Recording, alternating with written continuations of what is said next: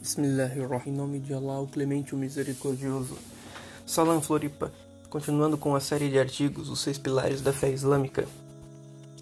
O primeiro pilar, a crença em Deus, parte 3. Deus somente é merecedor de adoração. O Islã coloca uma grande ênfase em como a crença em Deus se traduz em uma vida obediente, virtuosa e de boa moral ao invés de provar a sua existência através de intrincadas teologias.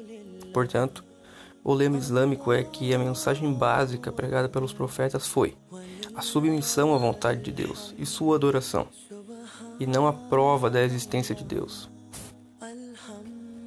E nós nunca enviamos qualquer mensageiro antes de ti, ó Muhammad, sem que lhe revelássemos. Ninguém tem o direito de ser adorado exceto eu. Então, adorai-me. Alcorão, capítulo 21, versículo 25. Deus tem o direito exclusivo de ser adorado, interiormente e exteriormente, com o seu coração e ações. Não apenas ninguém pode ser adorado a parte dele, mas absolutamente ninguém pode ser adorado com ele. Ele não tem parceiros ou associados na adoração. Adoração, em seu sentido abrangente, é prestar culto somente a Ele, a Deus Altíssimo. Não existe nenhum verdadeiro Deus merecedor de adoração exceto Ele, o misericordioso ou compassivo. Corão capítulo 2, versículo 163. Nunca é demais enfatizar o direito de Deus de ser adorado.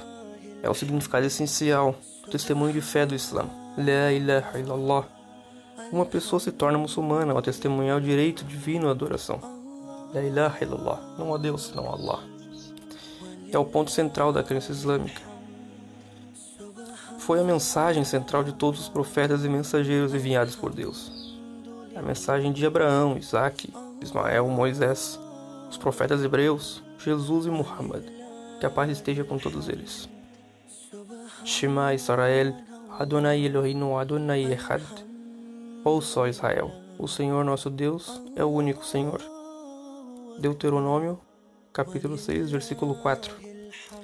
Jesus repetiu a mesma mensagem 1500 anos depois, quando disse: o, o primeiro de todos os mandamentos é: ó Israel, o Senhor nosso Deus é o único Senhor. Ele também relembrou a Satanás: Afaste-te de mim, Satanás porque está escrito: Ao Senhor teu Deus adorarás e só a ele darás culto. Mateus capítulo 4, versículo 10. Finalmente, o chamado de Muhammad, 600 anos depois de Jesus, reverberou através dos vales de Meca. E o vosso Deus é o único Deus. Não existe Deus exceto ele. Alcorão capítulo 2, versículo 163. O que é adoração? A adoração no Islã consiste de todo ato, crença, afirmação ou sentimento de coração que Deus aprova e ama. Tudo que aproxima a pessoa do seu Criador.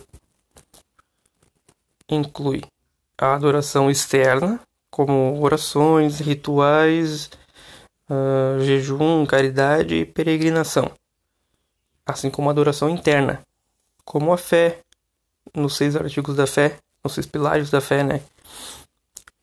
Reverência, adoração, amor, gratidão e confiança. Deus é merecedor de adoração pelo corpo, alma e coração, e essa adoração permanece incompleta, a menos que seja composta de quatro elementos essenciais: temor, reverência a Deus, amor divino e adoração, esperança na recompensa divina e extrema humildade. Um dos maiores atos de adoração é a oração, invocando a ajuda do ser divino. O Islã especifica que a, a oração deve ser direcionada somente a Deus. Ele está em controle total do destino do homem e é capaz de prover as suas necessidades e remover o sofrimento. Deus no Islã reserva o direito de adoração para si. E não invoques, além de Deus, o que não te beneficia nem te prejudica. Porque se o fizeres, certamente estará entre os injustos. Alcorão, capítulo 10, versículo 106. Dar a qualquer um, profetas, anjos, Jesus, Maria, ídolos ou a natureza, uma porção de adoração que é essencialmente devida somente a Deus, como a oração, por exemplo, é chamada de shirk e é o maior pecado no Islã.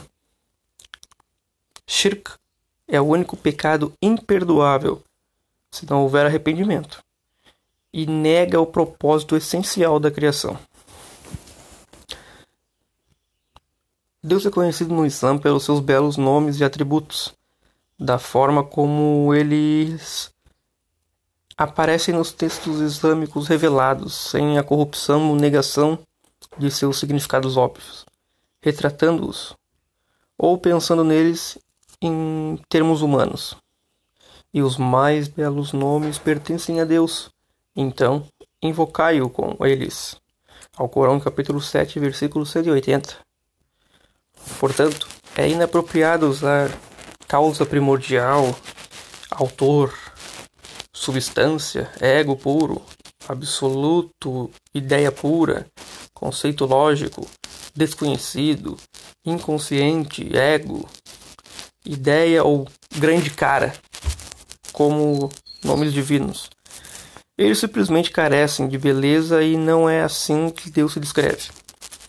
Ao contrário, os nomes de Deus indicam a sua beleza majestosa e perfeição. Deus não esquece. Dorme ou fica sentado. Ou se cansa. Ele não é injusto. E não tem filho, mãe, pai, irmão, sócio ou ajudante. Ele não nasceu e não deu à luz. Ele não precisa de ninguém e é perfeito. Ele não se torna humano para entender o nosso sofrimento. Deus é o Todo-Poderoso, Akawi, o Incomparável, Allahad, o que aceita o arrependimento, Atawab, o compassivo, Ar-Rahim, o eterno vivente, Al-Hayy, o, sus o sustentador, Al-Qayyum, o subsistente, né?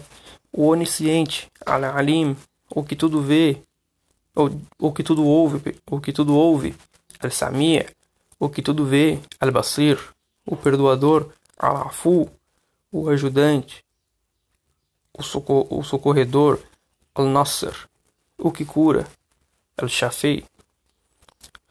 Os dois nomes mais frequentemente invocados são o compassivo e o misericordioso. Com exceção de um dos capítulos do Alcorão,